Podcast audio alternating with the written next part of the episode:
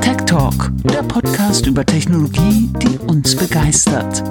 Mit Ben und Patrick von Phase 3. Mehr als nur IT. Etwas verspätet starten wir in die 17. Folge der fünften Staffel. Äh, heute am Montag. Ähm, falls ihr es nicht seht, ich datiere es eh zurück, ähm, damit es so aussieht, als hätten wir alles. als hätten, hätten wir voll abgeliefert. Voll alles immer. im Griff. Ähm, du warst schuld. Mhm. Du warst weg. Mhm. Jetzt bist du wieder da. Magst du was erzählen? Ja, wir haben beruflich viel mit äh, der mit dem Krieg in Europa zu tun. Äh, dementsprechend ist da auch einiges, vieles äh, zu tun und hier und da und Konsorten und dementsprechend musste ich mal ein bisschen beruflich äh, was äh, erledigen und äh, ja, freue mich jetzt aber gigantisch wieder hier zu sein ähm, und mal wieder, also ich muss ganz ehrlich gestehen, ich war ja anfangs nicht so der große Freund von Tech Roundups, äh, weil ich irgendwie mir nicht so richtig was vorstellen konnte. Das, ich hatte das Gefühl von, äh, wir sind voll planlos und so, aber no way. Ich liebe mittlerweile die Tech Roundups. Du, du ähm, hast einfach gemerkt, dass es kein Unterschied zu den anderen Folgen ist. Genau, Planlos weil wir einfach Profis sind. Ja, wir sind, genau. wir, es gibt halt einfach, ich, mir ging es ja genauso. Äh, noch schlimmer. Ganz am Anfang habe ich ja gesagt, das macht jeder und da habe ich gar keinen Bock drauf. Ich will qualitativen Content abliefern. Aber das klappt einfach nicht immer. Und ähm, man sieht das bei ganz ähm, berühmten YouTube-Channels auch, die dann sagen, sorry, ich kriege einfach keine acht Videos die Woche mehr hingefühlt, sondern nur noch eins im Monat, weil ich will einfach, ne, oder auch andere, die ja. eben nur eins die Woche bringen oder alle zwei Wochen. Das geht mhm. dann zehn Minuten, da geht aber eine ganze Woche drauf aus einem Team, das dafür bezahlt wird. Ähm, das können wir halt nicht machen. Also es ja. ist einfach äh, ja, wir, wir müssen so ein bisschen natürlich auch die Lücken füllen, aber es bietet sich halt auch an, weil es eben, wie gesagt, viele Dinge gibt, für die da passt jetzt kein Thema dann. Wir haben ja am Anfang, haben wir das ja immer so gemacht, dass wir dann versucht haben, das, was thematisch ist, zusammenzufassen. Aber dann mhm. hast du halt eine, eine News sozusagen aus Januar in der Folge vom Mai. Und dann ist, mhm. äh, ist alles nicht so gut. Also ich mag's. äh, ich finde es eine schöne Abwechslung zu den äh, hochqualitativen Folgen, die wir sonst abliefern. Absolut, absolut, ja. Ähm, ja, wir steigen mal ein. Es sind äh, ein paar Links in unserem, in unserem äh, Dokument aus mhm. den letzten, weiß ich nicht, vier, fünf Wochen. Ja. Ähm, wir haben ähm, ein Tool gefunden, das die äh, Hintergrund-Apps auf einem M1 Mac auf die Efficiency-Kerne ähm, verbannt, so heißt es hier in dem Artikel. ähm, das heißt App-Tamer.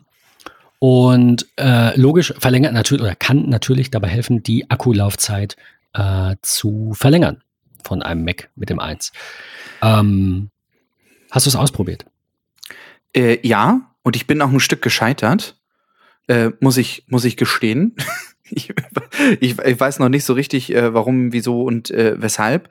Aber irgendwie, als ich das ja bei mir gestartet habe, äh, wollte mein Mac dann irgendwie nicht mehr so wie ich, weil irgendwie hat er überall gepustet und dies, das und jenes und äh, ja, hab's dann aber hinbekommen. Ich weiß bis heute nicht, woran es lag. Ähm, und es ist ganz spannend, mal irgendwie zu sagen, ja, nö, du gehst weg und du gehst weg und du gehst weg, weil du verbrauchst so und so viel. Sehr spannend und da will ich jetzt gar nicht so den Finger in die Wunde drücken, aber eines, welches beim an, an eine App, die immer noch sehr, sehr, sehr, sehr viel äh, Ressourcen auf meinem Rechner frisst. One Password. Ja. Ich, ich habe einfach geraten. Nee, aber ist es bei dir auch so? Nein, also oh, es ist nicht, dass ich furchtbar. Es ist wirklich furchtbar. Ähm, das scheint irgendwie super performant oder unperformant auf meinem Rechner zu laufen. Äh, ich bin da ehrlicherweise nicht ganz so zufrieden mit und muss äh, gestehen, ähm, dass ich mir gerne das alte One Password äh, wieder wünschen würde, ohne Electron. Hieß es Electron? Ja. E Electron, ja. Also ja, bei mir, genau. ich gucke gerade, bei mir geht es, es läuft im Hintergrund. Ich habe es jetzt bei CPU nicht auf der ersten Seite. Zumindest sehe ich es gerade nicht. Es hat irgendwie 14 Prozent, 15 Prozent und so. Das war echt ganz wild. Ähm, CPU aber meinst du? Ja. Ach krass. Nee, bei mir 0,0, Ach krass. Grade. Und es war auch merkbar, nachdem ich das mal wirklich gekickt habe, wie unglaublich schnell auf einmal Safari wurde. Das kannte ich gar nicht. Krass. Okay. Ja, also es war echt, echt wild. Also ich weiß nicht, ob da mal Mac lag, und da noch. Ne? Das, das ja. geht mir auch so. Es ist noch nicht ganz rund. Es ist aber auch noch eine Beta. Ähm, glaube, Klar, dass diese, diese Kennzeichnung vergessen. fair ist tatsächlich an der Stelle. Ähm, Genau, mittlerweile Version 8.7, auch als Beta 8.7. Der ganze Achterstrang ist eine Beta, aber gut. Ähm, wir, wir werden sehen. Also ich bin damit nicht ganz so und oh, gerade hatte ich das Fenster kurz offen, da war es mal bei 5%, 4,8. Äh, ja, also ähm, ja, jetzt ist wieder weg, in der Versenkung verschwunden. Ja. Ähm, ich denke, da, da geht noch was. Aber man kann drüber streiten. Ich meine, es hat auch Vorteile, wir haben, da, wir haben das ja lange diskutiert, es hat auch Vorteile, aber ich finde diese, diese äh, hungrigen Apps auch eher nicht so schön. Mhm. Auch wenn ich die Vorteile sehe, aber nö, dafür zahle ich dann lieber mehr, äh, wenn man das anders macht. Aber äh, gut, okay. Ähm, AppTamer kostet äh, 17 Euro, könnt ihr zwei Wochen kostenlos testen und funktioniert, und das wundert mich, was heißt wundert mich, aber das ähm, finde ich ein bisschen be bemerkenswert, sagen wir es so, äh, funktioniert auch auf Intel Macs. Ähm, kann ja. dann natürlich nicht Effizienzkerne zur, ähm, ja, mhm. zuweisen, wenn es die, die nicht gibt. Aber ähm, genau, macht die halt automatisch zu Prozessen mit niedrigerer Priorität, wenn sie im Hintergrund sind. Ähm, Finde ich eine spannende Sache, wollten wir da lassen. Äh, genau, falls ihr sowas nutzt, lasst uns das gerne mal wissen. Zweite Sache noch von mir zum Thema M1. Es gibt seit wenigen Tagen, was heute? Seit heute? Äh, also, naja, heute ein, ein äh, kurzes Update dazu, glaube ich, von Heise. Ähm, ein Linux für den M1, das mhm. Asahi Linux. Habe ich vorher noch nie gehört. Ich habe aber vor ein paar Tagen irgendwo auf Twitter mal gesehen, dass sowas kommen soll. Oder dass das halt jetzt da ist. Also vor ein paar Tagen ging das schon. Ja, ähm, soll ich dir sagen, wann ich oder durch was ich an dieser News hängen geblieben bin? Mm, ja, ich, ich rate, ich, ich wollte raten, aber ich, mir fällt nichts ein.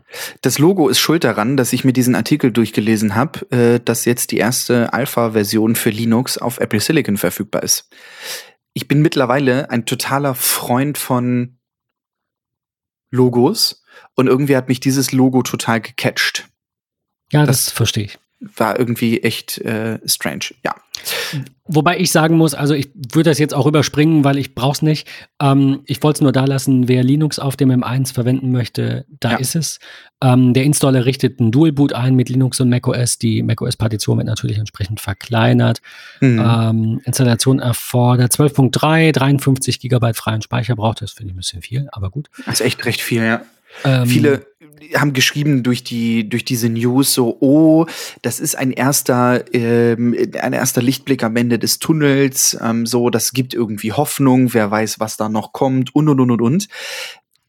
Ich finde das faszinierend weil viele wünschen sich ja wirklich immer noch enorm also wirklich enorm viel äh, Windows auf einem M1 Gerät ich kann das für den Businessbereich auch voll nachvollziehen, ähm, dass da, ich sag mal sozusagen Bootcamp 2.0 gewünscht ist. Ähm, ich bin Die Frage gespannt, ist halt, wie soll kommt. es gehen? Ja, es gibt ja nur zwei Möglichkeiten. Die erste Möglichkeit ist, man lässt auf dem M1 ein äh, Virtualisierer laufen, der ein äh, ARM Windows quasi, also nicht virtualisiert, sondern naja, containerisiert, wenn man so will. Und da drin werden dann die guten alten Windows x86 Apps emuliert. Das ist ja die eine Möglichkeit. Und die zweite Möglichkeit ist, man emuliert halt auf, auf Mac-Ebene quasi, so wie es ja vorher auch, ähm, auch passiert ist, ähm, direkt das, das äh, x86 quasi. Und ähm, das soll wohl gehen, so wie ich, also ersteres soll wohl gehen. Ja. Aber unendlich langsam sein. Also quasi die Emulation von x86 Windows Apps auf mhm. einem ARM Windows ist ultra schlecht. Ja. So wurde mir das überliefert. Und von daher, ähm, ich brauch's nicht. Ja, ich hab's abgehakt. Also das mhm. war so ein Ja, könnte man gerne, ach vielleicht, aber Nee, irgendwann wird irgendwo eine News um die Ecke kommen und da steht dann drin, jetzt ist es das wert, ähm, sich, sich dem Thema zu widmen. Aber im Moment, äh, nee. Mhm. Nee. Ja, ist schon, ist schon spannend, ne? Ähm, wir haben noch so zwei kleine Dinge zum Thema Apple, bevor wir dann zu anderen Themen äh, kommen. Und zwar hat Apple die ähm, Preise für den Akkutausch erhöht. Mhm. Mhm. Ein bisschen. Äh, 87 Euro statt 75 Euro für die iPhones ohne Homebutton. Ähm, bei den anderen 55 Euro. Finde ich immer noch in Ordnung. Also ja, wird halt alles ein bisschen teurer. Ist, glaube ich, ja. okay. Ich finde auch, und das ist ja immer so eine Grundsatzdiskussion, die man ja da auch ein Stück weit führt, äh, jetzt ist mein Akku irgendwie tot, bla bla bla, jetzt brauche ich ein neues Gerät. Nee, weil am Ende des Tages kriegst du ja wirklich, äh, da war es wieder, ne? Äh, übrigens, am Ende des Tages, hat ja der ein oder andere getwittert, wäre mein neues Lieblingswort. Nee, ist es gar nicht. Stimmt. ja. Ähm, Nee, aber hier ist es ja einfach so, du kriegst für diesen, und ich finde alles unter 100 Euro für einen neuen Akku, das ist so meine persönliche Meinung, äh, finde ich bei einem iPhone vollkommen in Ordnung. Du hast wieder 100 Prozent, äh, es ist ein frischer Akku. Es ist halt einfach ein Verbrauchsgut. Das darf man nicht vergessen. Sagen, die, die, die Frage ist halt, reicht dir das Gerät noch? Wenn dir das Gerät nicht reicht, ist doch genau. wunderbar, kauf dir doch ein neues. Aber wenn das Gerät deinen Anforderungen auch nach zweieinhalb Absolut. bis drei Jahren noch genügt, dann Absolut. sind 100 Euro für einen neuen Akku für nochmal zweieinhalb zweieinhalb bis drei Jahre sicherlich ja. die richtige Entscheidung. Definitiv. Und von daher finde ich das äh, total in Ordnung. Und ich nehme da immer noch das Beispiel von, von äh, Mareke, die ja tatsächlich auch so ein mega Akku-Ding bei ihrem ich glaube 10S ist das gewesen. Ähm, und da haben wir einen neuen reingemacht und das war wirklich, das war wie eine komplett neue Experience. Der war halt irgendwie schon bei unter 70 Prozent so. Ähm, und das war wirklich wie ein komplett neues Gerät. Man hat halt gemerkt, dass diese Drosselung sozusagen des Gerätes da halt auch wirklich gegriffen hat. Ähm, ja, und ähm, dann ging es irgendwie und das war schön und äh, toll und das war eine wirklich tolle Erfahrung. Also. Ja, ähm, noch eine Apple News, die, äh, da hatten wir es gerade im Vorgespräch drüber, da habe ich gesagt, ich weiß nicht, sollen wir das mit reinnehmen? Du hast gesagt, ja, auf jeden Fall. Warum? Mm, ich glaube, weil der Bereich immer interessanter wird. Ich muss ganz ehrlich sagen, ich bin ein ganz, ganz, ganz, ganz, ganz, ganz großer Freund mittlerweile von CarPlay. Ähm, und ich finde, das ist einfach nur eine ähm, sehr gute Erweiterung, die jetzt endlich da ist. Sie wurde ja schon angekündigt. Ähm, und ich finde einfach, dass äh, ja aus dem gleichen Hause sozusagen wie dein Gerät, wie dein Betriebssystem komplett inkludiert, äh, ist einfach schön. Denn die Rede ist ja von ähm, die Routenplanung für Elektroautos ist verfügbar in Apple Karten. Ähm, und ach, es ist einfach echt ein Highlight. Also ich finde das schön, ich finde das vollkommen richtig, vollkommen gut. Das ist in das Ökosystem, das, was man kauft, die Hardware, die man kauft mit der Software, auch einfach fortentwickelt wird auf all diese Dinge, die aktuell halt spannend sind. Und ich finde, es gibt nichts Schöneres, auch gerade ja ein Feature, was sehr viel vergessen wird, ähm, dass die, die Kollektion, die man in Apple Karten machen kann, ähm, die finde ich persönlich total gut. Ich mache gefühlt alle meine Planungen so. Ähm, ich habe einen Kritikpunkt. Na? Die sind in der Liste in CarPlay ganz unten. Wer hat sich das überlegt? Wahrscheinlich der Praktikant, genauso wie der Praktikant, der gerade irgendwie bei Apple den DNS-Server gekickt hat, so dass alles irgendwie offline ist am Montagabend um äh, kurz nach 18 Uhr.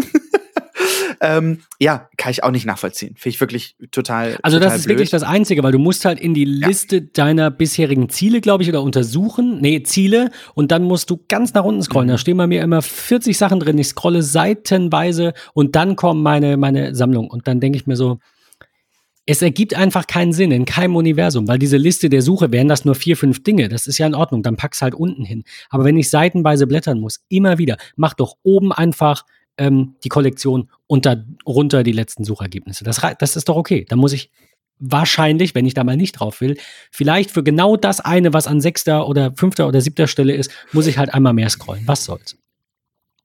Aber äh, ansonsten ja. nichts zu meckern. Super Funktion, wie du sagst. Ich habe da so die, die Restaurants in der Umgebung irgendwie, weil dann hast du die Adresse nicht im Kopf und mhm. ähm, dann, dann gehe ich da einfach drauf und äh, also bezüglich, ne, wenn die ein bisschen weiter weg sind, um dann eben zu schauen, wo ist jetzt gerade Stau und was ist jetzt frei. Also ich navigiere auch ähm, zehn Kilometer mal eben mit dem Navi oder fünf, auch wenn ich die Strecke kenne, weil es kann halt immer irgendwo was sein.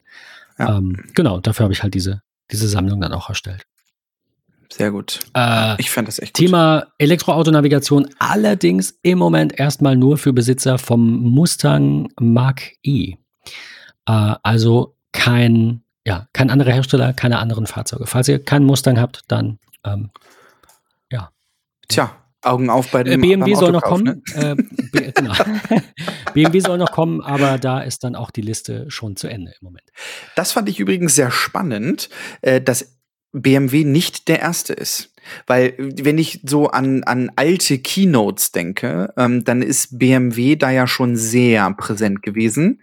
Ähm, ich denke da so an, wie hieß es noch, Car Key, äh, wo du ja dann dein, den NFC-Chip deines iPhones nutzen kannst, um dein äh, Auto aufzuschließen und zu starten und so weiter und so fort. Ähm, und die sind jetzt nicht als allererstes damit inkludiert, inkludiert sondern tatsächlich halt der, der Mustang könnte man jetzt spekulieren, so. Ähm, ich glaube halt einfach irgendwie, dass BMW vielleicht auch softwareseitig da irgendwie Herausforderungen hatte in der Zusammenarbeit oder was auch immer. Ich glaube nicht, dass man da irgendwie drauf deuten könnte mit, oh Gott, Apple und BMW mögen sich jetzt nicht mehr. Aber das hat mich tatsächlich, als ich die News gelesen habe, kam es mir sofort in den Sinn und ich dachte, okay, das ist irgendwie schon komisch. Ja, wir werden sehen. Ähm, wir gehen so ein bisschen von Apple weg. Da kommt nachher noch was, aber äh, wir sprechen kurz über Sonos. Ähm, ist jetzt schon ein bisschen Ja. älter, die News, so alt nicht, aber äh, zwei, am 2.3. Ähm, fast heise zusammen mit dem Roam SL kam eine leicht überarbeitete Fassung des Sonos Roam. Ähm, ja, per Bluetooth, per WLAN ähm, anbindbar. Der SL hat keine Mikrofone und kostet deswegen äh, statt 200 Euro nur 180 Euro. Aber, und ich finde das, also dieser Preisunterschied ist halt so gering. Das sind 10% Ersparnis. Äh, man kann dann natürlich, logischerweise, schreibt Heise, äh, Alexa und Google Assistant nicht aufrufen, das ist klar. Man kann halt den Sound auch nicht an die Umgebung anpassen. Das nennt Sonos True Play. Ähm, also ne, so ein automatischer Mhm. Equalizer. Das Mhm. ist, finde ich, ein bisschen dünn. Also ich verstehe, dass da Ja. vielleicht nur durch das Weglassen von Mikrofonen jetzt nicht so viel mehr Ersparnis drin ist, aber das ist halt auch echt kaum eine Ersparnis. Ja, auch ganz witzig. Der Sonos Roam SL ist ohne die Mikrofone günstiger als äh, Quatsch teurer als das Modell ohne SL, also inklusive Alexa und äh, Konsorten, weil das Produkt einfach länger auf dem Markt ist. Also du, du kriegst ja, tatsächlich klar, den Sonos Roam für irgendwie äh, 165. Genau. Genau. Ähm, und, und aktuell den SL irgendwie für 175 so, also zahlst halt einen Zehner mehr, hast aber weniger Features. Ist natürlich das, was immer viele bemängeln. Ähm, ich muss ganz ehrlich sagen, ähm, und da, da drehen wir uns ein Stück weit im Kreis. Ich mag Sonos nach wie vor, sei es das Design, sei es der Klang, fand ich schon immer total gut. Ähm, und am Ende des Tages die, da war es wieder, die Kombination aus Bluetooth-Speaker und Airplay, also zu Hause nutzbar als auch unterwegs, ist doch irgendwie total klasse. Also finde ich wirklich, wirklich, wirklich, wirklich gut. Ich habe da letztens noch mal mit, äh, mit jemandem drüber gesprochen. Ich glaube mit Carsten, äh, liebe Grüße, der mich noch mal darauf hingewiesen hatte, dass er irgendwie auch zwei HomePods mit eArc hat. Fall, also falls ich das jetzt verwechsle, tut's mir leid. Auf jeden Fall, ähm, warum gibt es noch keinen Nachfolger vom HomePod? Also was ich einfach, das ist so Ja. Unglaublich, äh, also auch unbeschreiblich, den PlayStation-Ton auf diesen geilen HomePods zu haben. Ja, wenn ihr eine Mhm. Soundbar habt, ob das eine Sonos ist oder ob euer Fernseher genügend Bums hat oder vom Hersteller äh, des Fernsehers vielleicht dann noch eine Soundbar drunter liegt oder geklemmt ist, Mhm. mag alles sein. Aber im Apple-Ökosystem gibt es halt keine Alternative. Die HomePod Minis unterstützen das nicht. Die unterstützen vieles mittlerweile, Mhm. aber nicht die Möglichkeit, die per, per äh, eArc ähm, äh, quasi den Fernsehton auf die HomePods, äh, auf die HomePod Minis weiterzugeben. Mhm. Deswegen, ähm, ja, so, so ein bisschen traurig noch immer, weil das ist ein sehr geiles Feature. Wer das hat, hat Glück. Wenn einer kaputt gehen würde, würde ich schauen, dass ich gebraucht irgendwo einen bekomme und hoffen, dass der lange hält. Ähm, Absolut, ja. Weil das einfach geil ist, so, ne? Aber Mhm.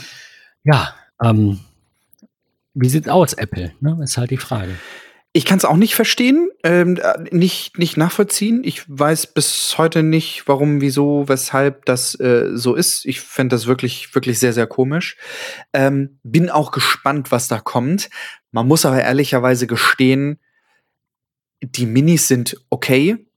Die sind auch in vielerlei Hinsicht vollkommen ausreichend. Die sind absolut in Ordnung, gar keine Frage aber nicht für einen Fernseher. Also ich finde Aber es nicht gibt nichts genau. Schlimmeres als HomePod Minis äh, im Wohnzimmer als Standardausgabegerät äh, für, ein- für ein Apple TV beispielsweise. Es ist wirklich furchtbar. Das Ja. klingt bei Filmen nicht gut, das klingt wirklich wie eine Bluetooth-Box im Schuhkarton. Äh, das macht keinen Spaß. Und da muss man einfach gestehen, gut, das ist auch das Kernprodukt des Unternehmens. Sonos, natürlich die Sonos Speaker, aber das sind halt einfach Systeme, die laufen da wirklich Apple davon. Und ich weiß nicht, wie sie das ein Stück weit, ja, wie soll ich sagen, rechtfertigen wollen. Weil es ist ja nicht nur das Apple TV, äh, was ja irgendwie krass profitiert vom HomePod. Es ist natürlich auch Apple Music, ähm, das enorm profitiert, auch durch die ganzen Dolby Atmos Thematiken und und und, ähm, die den HomePod rechtfertigen. Aber auch im Ökosystem finde ich, finde ich super geil, sich bei Fitness Plus äh, anschreien zu lassen ähm, über die HomePods, wenn man gerade im Wohnzimmer Sport macht. So äh, und das ist halt einfach, also es klingt echt scheiße, ähm, wenn ich da so ein LG, Philips, was auch immer Fernseher habe, der die Speaker wirklich irgendwie noch aus einem Röhrenfernseher von 1996 ausgebaut hat. Ähm, das klingt einfach wirklich müllig und ich finde, es muss einfach auch gerade werbetechnisch muss da langsam was passieren bei Apple in Sachen HomePod. Müssen, ja, müssen, müssen wir auf jeden Fall ähm, hoffen und ja, so ein bisschen bangen. Also wie gesagt, noch, Ja. äh, noch gehen die toi toi toi, vielleicht halten die ja noch eine Weile. Ich hatte ja zwischenzeitlich mal zwei verkauft. Also ich bin ja umgest ich hatte ja viel zu viele HomePods für den Preis eigentlich. Man kann dann, nicht zu viel ähm, haben. gebraucht bei eBay, äh, bei, bei Twitter verkauft äh, und dann HomePod Minis gekauft. Also quasi zwei zum Preis von einem. Für 200 Ja. Euro habe ich die verkauft. Ähm, bereue ich jetzt auch nicht. Man wird die schon irgendwo gebraucht bekommen. Aber ich habe gerade mal kurz bei Geizhals geschaut. Die liegen bei 450 Euro, wenn du die jetzt neu in Anführungszeichen kaufst. Also halt Restbestände irgendwo. Das ist schon äh, viel. ja. Absolut, das ist viel, das ist nicht, nicht wenig. Ja. Äh, viel ist auch, äh, was Sennheiser haben möchte für neue kabelgebundene In-Ears. also, ähm, ich wollte es erst nicht glauben, ne? Mhm. Ich habe auch gedacht, das ist ein 100 Tippfehler. Euro? Ich dachte, Genau. also, warum? Und ich habe ich habe auch gleich die Leute äh, heulen hören, äh, also mich zurückerinnert an äh, AirPods Max, der Preis, das geht gar nicht. Äh, bla. Aber was zur Hölle? 700 Euro für in ihr Kopfhörer. Sennheiser macht gute Produkte, gar keine Frage. Wenn man sich die Produktbilder, die ja nun Sennheiser ähm, dafür verwendet für dieses Produkt, dann finde ich, ist das ja nun nicht gerade, also auch von der, von der Darstellungsform, was Sennheiser uns da hingibt, gibt einem das ja nicht das Gefühl, das ist für den professionellen Bereich im Sinne von Musiker, die auf der Bühne stehen ähm, und so weiter und so fort, sondern sie sagen einem ja schon, das ist ein, ich sag mal, klassisches Konsumerprodukt. Derjenige, der irgendwie zu Hause gut Musik hören möchte, der irgendwie hier arbeitet, da arbeitet, dies, das, jenes. Ähm, und das finde ich irgendwie nicht gerechtfertigt. Also für so einen High-End-Kopfhörer, der vielleicht für die Musikbranche äh, produziert wurde, für Musiker, die auf der Bühne stehen, die, die solche Kopfhörer brauchen, total gut, gar keine Frage. Aber weiß ich nicht. Irgendwie finde ich das übertrieben. ging ein bisschen an, an mir vorüber. Ich habe das gerade im verlinkten ähm, Artikel bei Heise nochmal gesehen am 7. Mai. Äh, die haben die Kopfhörersparte in die Schweiz verkauft, ähm, hatten Anfang Februar bekannt gegeben, sich neu zu organisieren und sich künftig auf den Geschäftsbereich Professional zu konzentrieren. Aber das hier ist ja trotzdem kein angepasstes Produkt. Also ich finde den Preis tatsächlich hoch und Heise schrieb ja auch, ich weiß jetzt, ich muss noch mal eben klicken, da stand hier irgendwo, glaube ich, in dem Heise Plus Artikel zu den noch teureren äh, IE 900.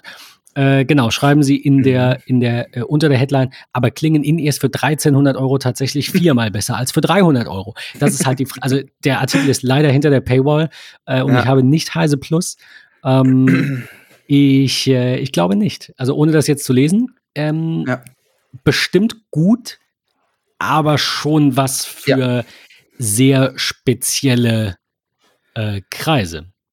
Du, also sagen wir, die uns 600 Euro AirPods Max kaufen, gar keine Frage. Ne? Also nein, jetzt ernsthaft, wenn ich, wenn ja, ich Bock auf richtig gute Inies habe, finde ich 700 Euro nicht viel. Ich finde, die AirPods Max sind mit ihren 600 Euro, aber halt in einem äh, Preisrahmen, in einem in einem Produktgefüge, bei dem diese 600 Euro und jetzt Straßenpreis 419 Euro gerade bei Geizhals für die in, in Pink und Rot und äh, die anderen so um die 450.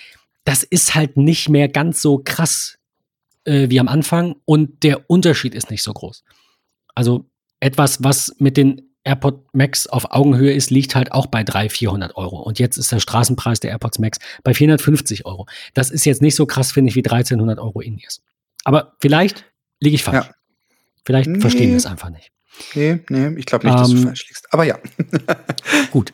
Ähm, du hattest noch ein Produkt äh, mit reingeworfen, da hatten wir uns irgendwie letzte Woche drüber unterhalten. Ein, ein ja. neues Jet Drive. Genau, also wer sich dran erinnert, äh, vielleicht, ähm, also bei mir ist es zumindest so gewesen, damals das, ich sag mal, alte MacBook Air, dieses komplett silberne äh, 13 Zoll, was es auch als 11 Zoll Gerät gab und so.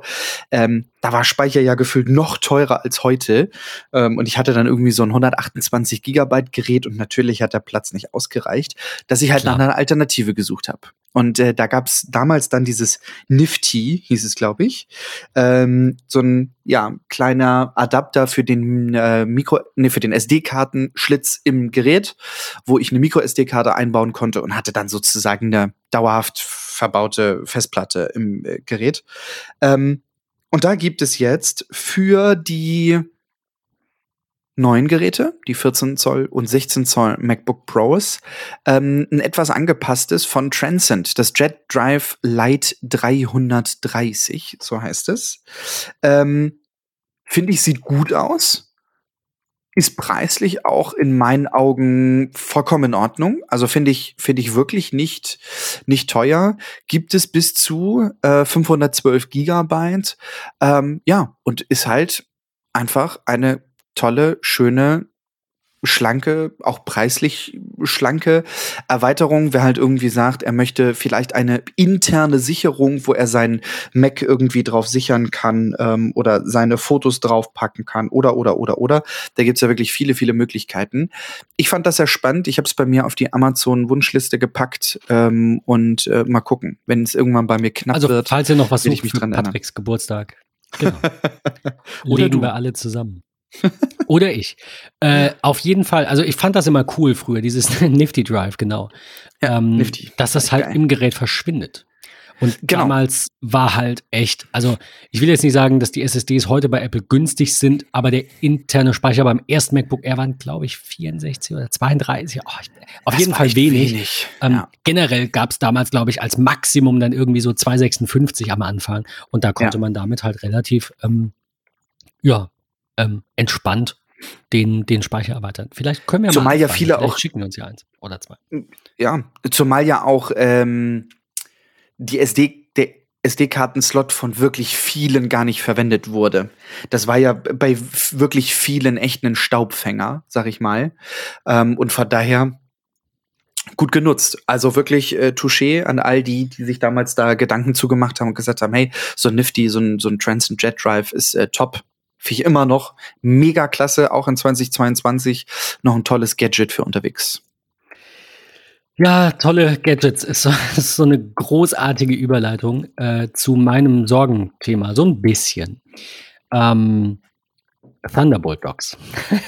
Ah, das ist die das Hälfte, leidige Die Hälfte Thema. der Zuhörenden beendet jetzt diese Folge. Nein, also tschüss, ernsthaft, es ist, ah, tschö, tschö, es ist ein leidiges Thema und ich will jetzt auch gar nicht groß irgendwie ähm, mich da lange dran aufhalten. Ich will euch sagen, 9 to 5 Mac hat Anfang März ein Video-Review zum CalDigit TS4 äh, veröffentlicht.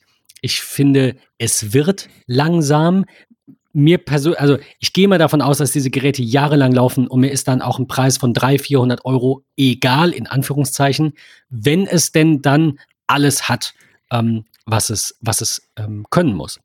Ja. Und was bei mir so ein bisschen fehlt, aber ich werde dafür auch Lösungen finden und euch berichten, wenn es soweit ist. Was mir so ein bisschen fehlt, ist einfach, ich hätte gerne einfach zwei Monitore, aber vielleicht erledigt sich das ja mit den Studio-Displays irgendwann. Zwei Monitore am Dock, idealerweise mit dem gleichen Anschluss, aber muss nicht unbedingt sein, mit 4K und 60 Frames. Also das ist auf jeden Fall ähm, das Minimum. Und ganz viele von diesen Docks, was ich gesehen habe, zumindest bei HDMI ist es so, dass die eben, wenn sie zwei HDMI-Ports haben, einen 1.4-Port haben und damit eben nicht 4K 60 Frames unterstützen. Und ich frage mich immer, warum?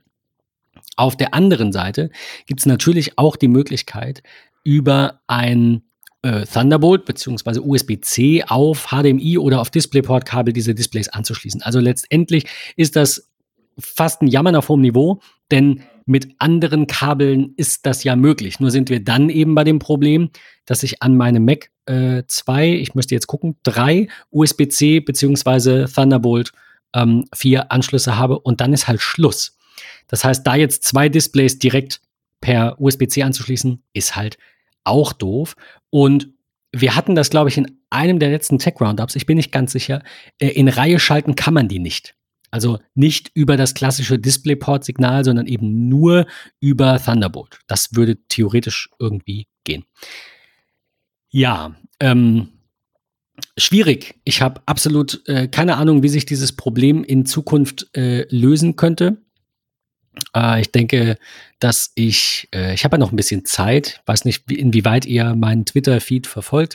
Der Umzug ist ja jetzt für ähm, für Mai angedacht. Naja, die Wohnung ist gekündigt zu Ende Mai, also gucken wir mal. Ich werde dann auf ja. jeden Fall auf einer Baustelle wohnen und die Frage ist, wie weit ist sie fortgeschritten? Und dann werde ich aus dem neuen Büro natürlich auch mal mit Bildern bei MetaMost und bei Twitter so ein bisschen äh, äh, äh, ja, euch hinter die Kulissen quasi mitnehmen und äh, mal berichten, was sich da so tut. Aber wie gesagt, einfache Lösung wäre, zwei Kabel kaufen und diese beiden Kabel an einen Dock anschließen, ja. das dann eben ähm, USB-C beziehungsweise Thunderbolt verteilt. Aber auch da muss man immer darauf achten, weil es sein kann, je nachdem welches Signal genau wo wie rausgeht, dass mhm. du zwei Displays an dem Dock hast, die zeigen aber nur das gleiche Bild. Es wird gespiegelt. Deswegen Ihr seht, es ist schwierig. Auf jeden Fall. Äh, back to topic. Äh, das äh, CalDigit äh, TS4 sieht ganz gut aus. Es hat auf der Rückseite zumindest mal äh, drei Thunderbolt-Anschlüsse, DisplayPort. Es hat die üblichen verdächtigen USB mit Fast Charging und ohne und, und äh, USB-A, USB-C, 2,5 Gigabit Ethernet-Port. Hat auf der Vorderseite noch Anschlüsse, SD, Micro SD. Also da ist irgendwie alles mit drin. Finde ja. ich ganz cool. Wollte ich euch gerne es mal da lassen. Echt teuer. Also es ist teuer. Ne? Na, und das, das schreckt mich halt jedes Mal äh, immer wieder ab. Ich bin ein wirklich großer Freund von, von Docs, von dieser Kompatibilität, der Möglichkeit, Dinge mal eben schnell und fix anzuschließen. Aber der Preis, finde ich, ist halt einfach immer nicht gerechtfertigt. Und ich hatte ja gerade so eine kleine Odyssee mit meinem Doc, äh, welches ich, man muss mittlerweile wirklich sagen, hatte, weil ich habe es nicht mehr, ähm, ich habe es nicht verkauft oder ich habe es nicht weggeschmissen, sondern es hat der Hersteller wieder zurückbekommen. Ich hatte nämlich mhm. ein Belkin Dock, äh, welches ich tatsächlich recht günstig geschossen habe. Das Thunderbolt 3 Dock Standard kostet UVP 249 Euro. Es ist definitiv nicht, nicht, nicht, nicht, nicht gerechtfertigt. Überhaupt nicht. Ich habe es aber irgendwie für 110 oder so bekommen. Ähm, und das fand ich dann schon okay. Es hat halt wirklich auch, es hat ein Ethernet, DisplayPort, HDMI, USB-C, USB-Schnittstellen und und und. Ähm, aber es ging irgendwann nicht mehr. Also LAN zumindest nicht.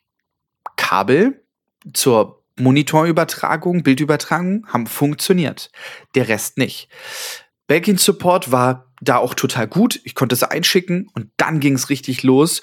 Es ist nicht lieferbar. Sie können das nicht so lange liegen lassen, systematisch. Sie müssen da jetzt eine Lösung anbieten. Die Lösung wäre, dass Sie mir zum Originalkaufpreis, wie ich es gekauft habe, nach Einschicken der Rechnung bezüglich Garantie und Gewährleistung und so einem ganzen Pipapo, ähm, mir Alternativprodukte oder ein Alternativprodukt bei Apple, äh, bei Belkin zum genau gleichen Preis aussuchen kann. Und das ist halt einfach äh, Bisschen doof. nicht okay gewesen. So äh, macht man so nicht, ja. Haben einfach massive Lieferschwierigkeiten. Also es gibt wirklich, ich glaube, einen einzigen Hub, noch nicht mal ein Dock äh, von Belkin, der lieferbar ist. Alle anderen sind irgendwie aktuell aufgrund der Chipknappheit nicht äh, produzierbar und so und bla. Das war aber einfach eine echt scheiß Experience, muss man so sagen. Ähm, dementsprechend bin ich dieses Dock-Thema auch mittlerweile echt leid. Aber gut. Also ich bin mir jetzt nicht hundertprozentig sicher. Ähm, ich lasse euch noch mal ganz kurz einen Link da zum neuen Belkin Dock äh, Thunderbolt 4 Dock, auch 400 Dollar. Ich meine, das Problem ist, die liegen halt auch alle in dieser ähm, in, in, dieser Preisklasse. So von ja, daher, leider. warum sollte da jemand ne, da da hingehen und irgendwie ähm, da freiwillig sich deutlich drunter begeben?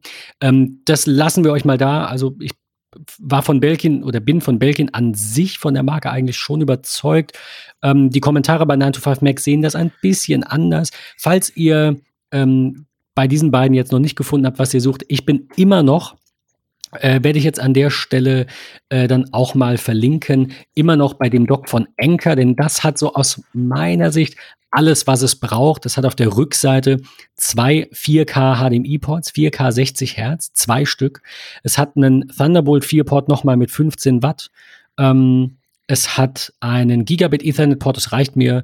Es hat zwei, äh, vier USB-A Ports, äh, zwei Superspeed Ports davon und auf der Vorderseite halt einen SD-Karten-Slot, äh, Audio Jacket, ähm, äh, Jack, einen USB-C Power Delivery Port und einen Thunderbolt 4 quasi Upstream Port, also für ans Gerät dann äh, mit 90 Watt. Übertragung. Also liegt aber auch bei stolzen 400 Euro. Ähm, wie gesagt, werden wir euch an der Stelle verlinken. Wäre es mir sogar wert, das mhm. sieht aus meiner Sicht sieht gut aus, kann alles, was es braucht, aber vielleicht kaufe ich mir ein Studio-Display. Also das ist dann halt das irgendwie so, ich, ich habe ja ewig drauf gewartet. Vielleicht sollte es einfach so kommen und ich sollte mir dieses Dock nicht kaufen. Äh, ich finde auch, dass 400 Euro wirklich viel ist dafür.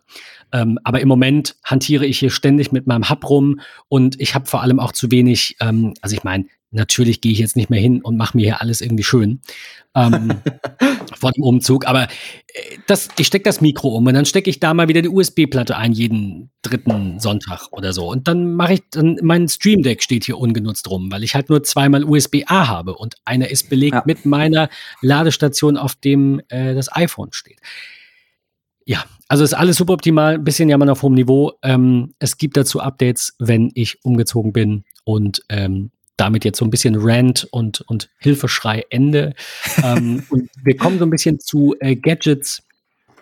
Äh, yes. die, äh, na, Gadgets, die du ganz toll findest. Du wolltest von einem äh, Case berichten, das du äh, angefragt hattest von Pitaka. Genau.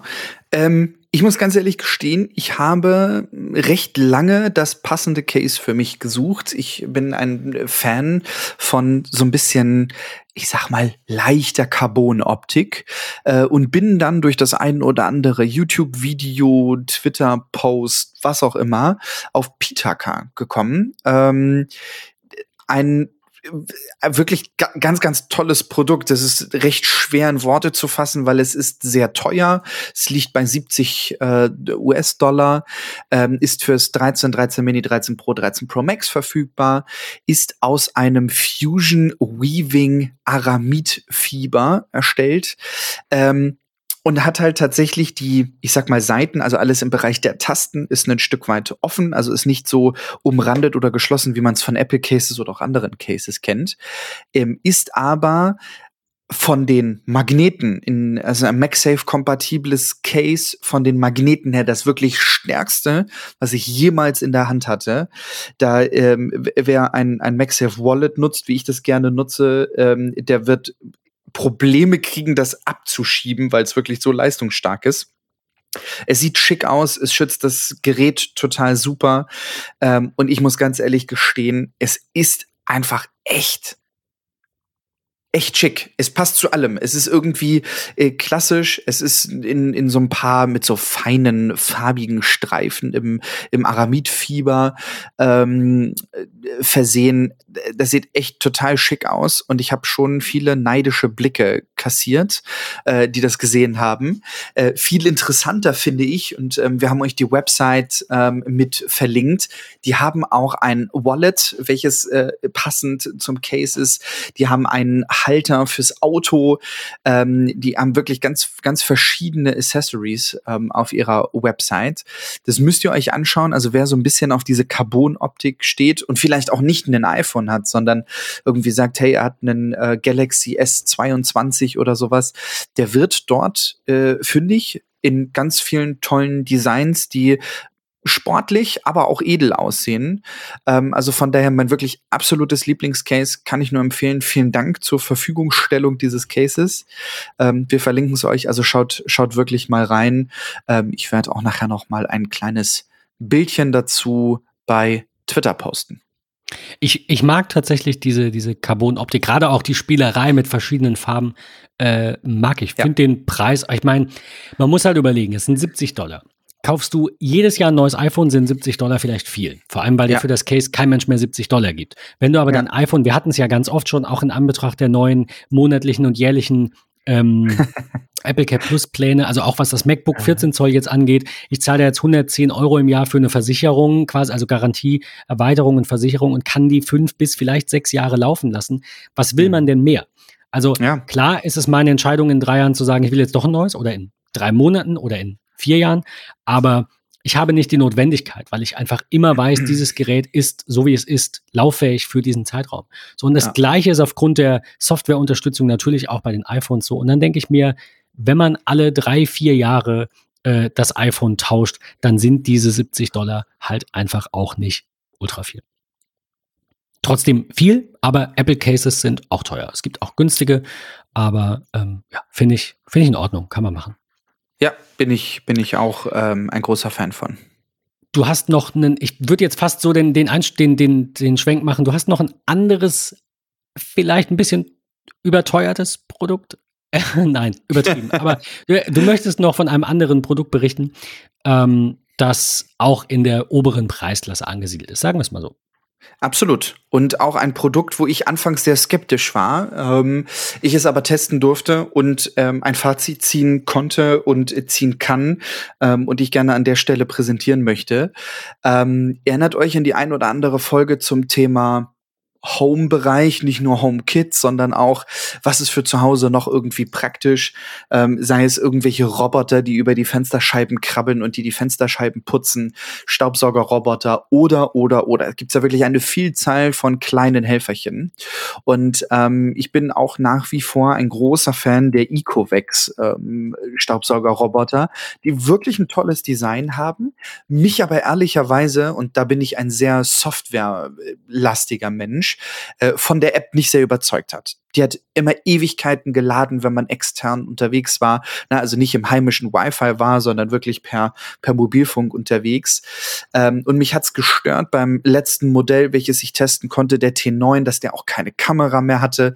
Man hatte wirklich das Gefühl, der ist trotz der Infrarotschnittstelle ein bisschen blinder unterwegs. Ähm, und so bin ich mal wieder, muss ich geschehen, auf Roborock gekommen. Und bei Roborock war es anfangs so, ich fand den Preis generell schon immer ein Stück weit teurer als alternative Modelle. Ich will nicht Mitbewerber oder Konkurrenten sagen, wirklich alternative Produkte. Und dann bin ich bei der Vorbereitung zur CES wieder auf Roborock gestoßen, als es hieß, da ist was geleakt worden, da kommt was Neues. Und da wurde ich hellhörig und dachte, das musst du jetzt mal im Blick behalten. Mal sehen, was da kommt. Und es gibt ein Produkt für 1499 Euro, welches den glorreichen Namen Roborock S7 Max V Ultra hat. Das habe ich mir gerade nicht zusammengereimt, äh, sondern das Produkt heißt wirklich so. Und das ist ein Staubsauger-Roboter mit Wischfunktion und einer wirklich ultra genialen Absaugstation, die nämlich nicht nur den Staub absaugt, sondern äh, neben dem Staubbehälter ein Frischwasser- und Dreckwassertank hat, ähm, wo der Roboter, wenn er sich selbst reinigen soll, statt vorwärts rückwärts rauffährt, so dass sozusagen sein Hinterteil, wo ähm, der kleine Wischmob dranhängt, äh, einfach in so ein kleines Becken gehalten wird, wo eine Bürste mit Druck auf den Roboter gedrückt wird, sag ich mal. Ähm, und der nicht nur den Wassertank absaugt und mit neuem Frischwasser befüllt, sondern halt auch den Wischmob, ohne dass ich den Roboter in die Hand nehmen muss, auseinanderbauen muss oder was auch immer, absaugen kann. Sauber machen kann. trocknen kann, äh, so dass der wirklich vollautomatisiert, wenn man mal eine Woche nicht zu Hause ist, aber trotzdem zwei, dreimal gewischt haben möchte, äh, das problemlos hinkriegt. Oder man nicht jeden Tag nach Hause kommen möchte und als erstes nach einem langen Arbeitstag sich um den Staubsaugerroboter kümmern möchte. Ähm, und wir haben das Produkt zur Verfügung gestellt bekommen, allerdings ohne die große Absaugstation. Es gibt die nämlich in drei Versionen, entweder nur den Roboter, den S7 Max oder den S7 Max Plus oder die Ultra-Variante. Und beim Plus ist das klassische, die klassische Absaugstation dabei für 999 Euro ähm, im Gesamtpaket. Und ich muss ganz ehrlich sagen, es geht nicht besser.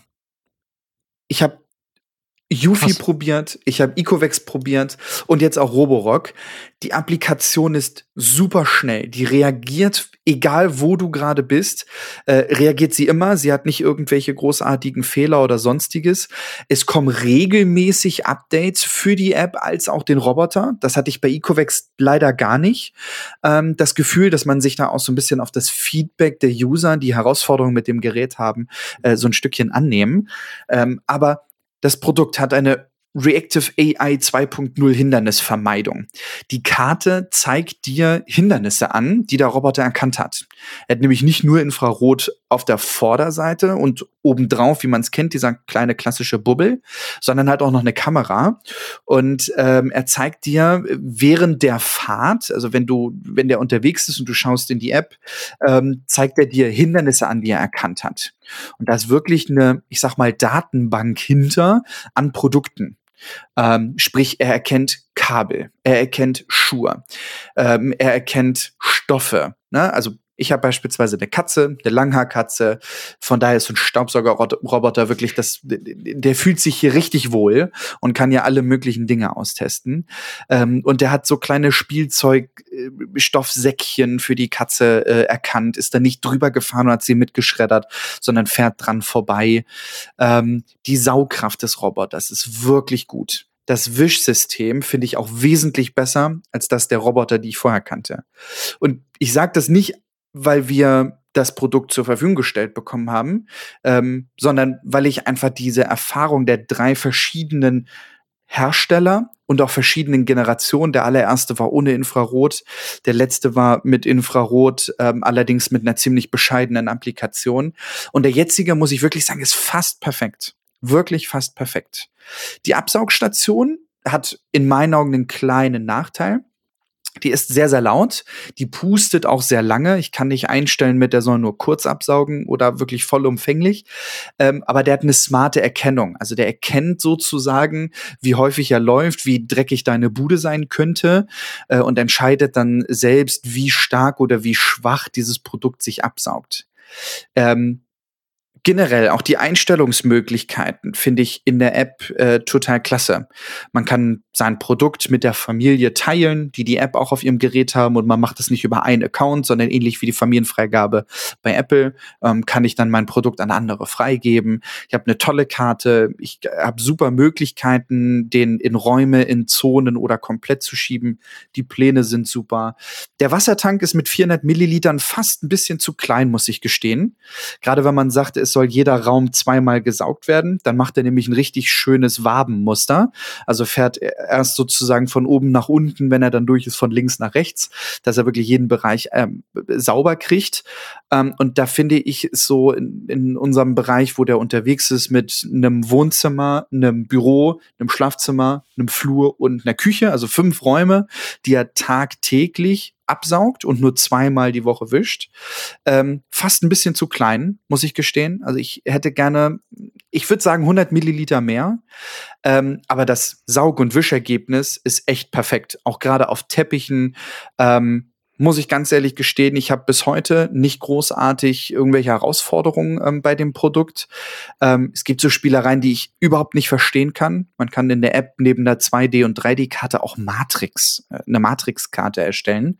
Wenn ich nämlich einen iPhone 12 Pro 12 Pro Max, 13 Pro, 13 Pro Max, also ein Gerät mit LiDAR-Scanner habe, kann ich meine Räume über den LiDAR-Scanner in eine Matrix bringen, sozusagen was für den Roboter total egal ist, weil der kann das eh nicht, der fährt ja auch nur auf dem Fußboden und nicht an der Decke oder auf dem Bett oder was auch immer, ähm, sondern es ist einfach nur zur besseren Darstellung.